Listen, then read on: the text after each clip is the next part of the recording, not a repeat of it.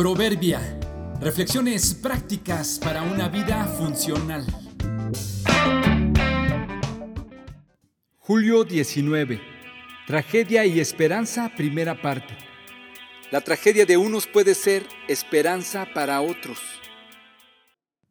La conocida como Guerra de Vietnam se libró entre 1959 a 1975, donde se enfrentaron la República de Vietnam del Sur, apoyada principalmente por los Estados Unidos, además de otros 40 países, contra la República Democrática de Vietnam del Norte, apoyada por el bloque comunista, principalmente la URSS y la República Popular China.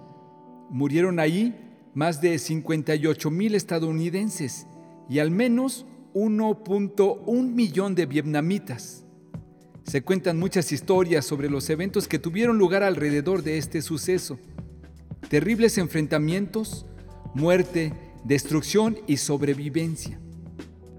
Entre esas historias increíbles, se cuenta que algunos sobrevivientes, al verse limitados de recursos y enseres, convirtieron el metal de los aviones derribados en cazuelas y herramientas para cocinar.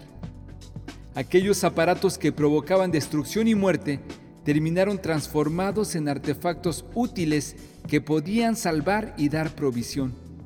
Solo hizo falta una necesidad, sobreponerse a lo traumático del entorno y ser creativos. Así es como en casos como este, es que podemos transformar un evento desagradable en algo provechoso.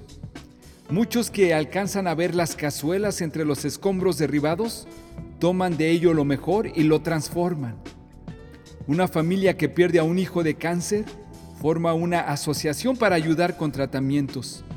Un hombre que fue abandonado al nacer funda un orfanatorio. Quien tuvo carencias para sus estudios básicos consigue becas para apoyar a niños de escasos recursos. ¿Habrá algunas cazuelas entre tus malas experiencias que pudieran ser útiles a los demás? Tu tragedia puede ser la esperanza de otros. Toda la alabanza sea para Dios, el Padre de nuestro Señor Jesucristo. Dios es nuestro Padre misericordioso y la fuente de todo consuelo.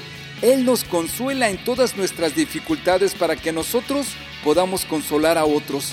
Cuando otros pasen por dificultades podremos ofrecerles el mismo consuelo que Dios nos ha dado a nosotros. Segunda los Corintios 1, 3 y 4.